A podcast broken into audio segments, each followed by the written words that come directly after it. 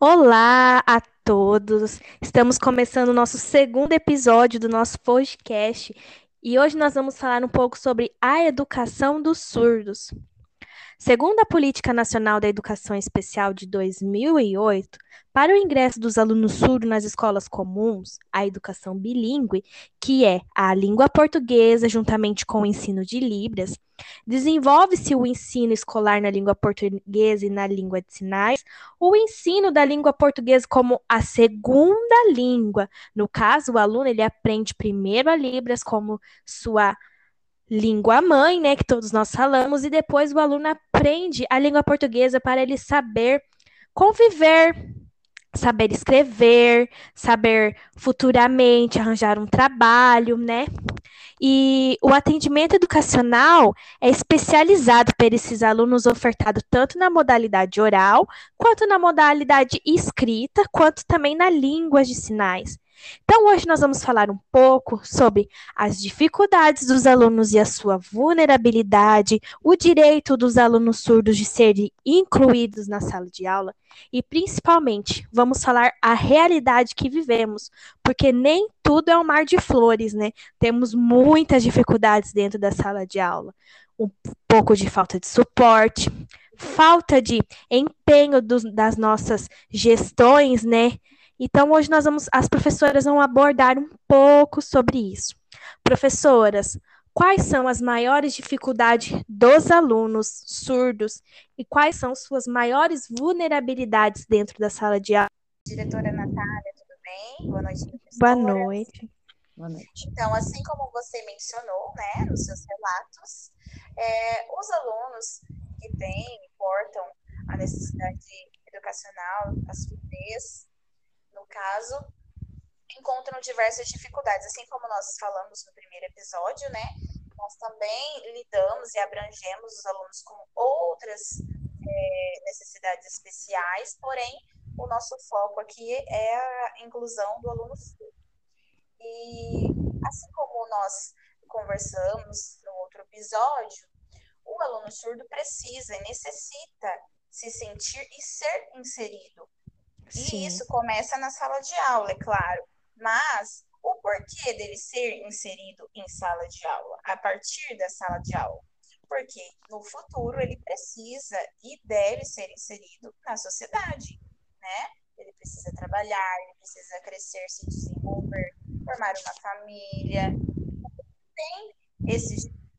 E nós, enquanto educadores, gestores, precisamos e temos o papel, o dever de garantir esses direitos. Então, isso é muito importante. E as dificuldades são é, reencontradas durante esse processo, né? Sim, verdade. As dificuldades surgem, né, pelo simples fato de nós, muitas vezes, por exemplo, é, no caso da professora Josiane, ela não recebeu, né, professora Josiane, o professor especializado em Libras para ajudar a desempenhar a função de intérprete, né, e mediador para os alunos surdos no início, né, do ano letivo, quando você iniciou seus trabalhos, você lembra? teve muitas dificuldades dentro da sala de aula, como falta de apoio, falta de suporte no início, né? Sim, boa noite, diretora. Boa noite, colegas. Foi exatamente. A sala, infelizmente, não estava adaptada. Foi por falta de recurso financeiro que a escola não recebeu e os alunos precisavam de toda esse, essa estrutura.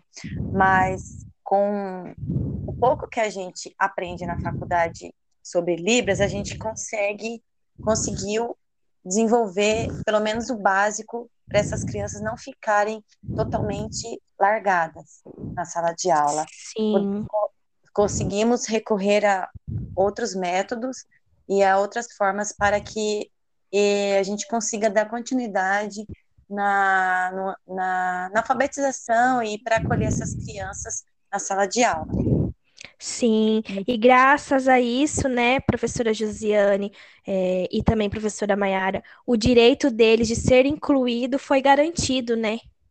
O, no é. caso dos alunos surdos, nós prezamos muito sobre os recursos visuais dentro da sala de aula, então, graças a isso, o direito dele foi garantido, né, de ser incluído. Exatamente. Uhum. Ele não ficou ele não ficou é, fora, ele foi incluído, ele não chegou, não, não, não foi excluído. Conseguimos fazer com que essa criança consiga ser ah, inserida na sala de aula. Aliás, É, complementando, pode falar. aliás, independentemente de. Porque muito se fala sobre inclusão, mas infelizmente os nossos governos negligenciam a oferta da inclusão para nós, né, enquanto escola. Então, nós fazemos o possível e o impossível para garantir esses direitos. Exatamente. Sim. Professora Maiara, Né? você gostaria de contribuir? complementando que o assunto, né, sobre a inclusão e o que pode ter em sala de aula, da mesma forma como nas escolas é, já é meio obrigatório ter elevador para poder atender alunos cadeirantes, ter rampas de acesso, também é importante que tenha os outros é, materiais de acesso para os alunos surdos também, né? Como Sim. é, professores preparados para poder dar um ensino de qualidade para eles. É, nós sabemos que um dos maiores desafios é, em salas de aulas no Brasil é a capacitação desses professores para lidar com esses alunos com deficiência, né? Então é Sim, importante isso que também, né? toda a rede de ensino tenha esse é, esse material, esse suporte necessário para que esses alunos tenham realmente um ensino de qualidade e consigam aprender é, da mesma forma que todas as outras crianças. É, é extremamente necessário que o professor se qualifique, busque cap- capacitação e que, principalmente, ele saiba lidar, né, com os alunos que apresentam qualquer tipo de necessidade especial, né? Exatamente. Exatamente. Isso, é verdade. Isso. Então, nós estamos finalizando o nosso segundo podcast. Agradecemos a todos que estiveram conosco e aguardamos vocês para o nosso terceiro podcast, que fala um pouco sobre os desafios da educação durante a pandemia. Muito obrigada a todos pela participação e até o próximo. Tchau, tchau. Obrigada. Tchau, tchau, tchau. obrigada.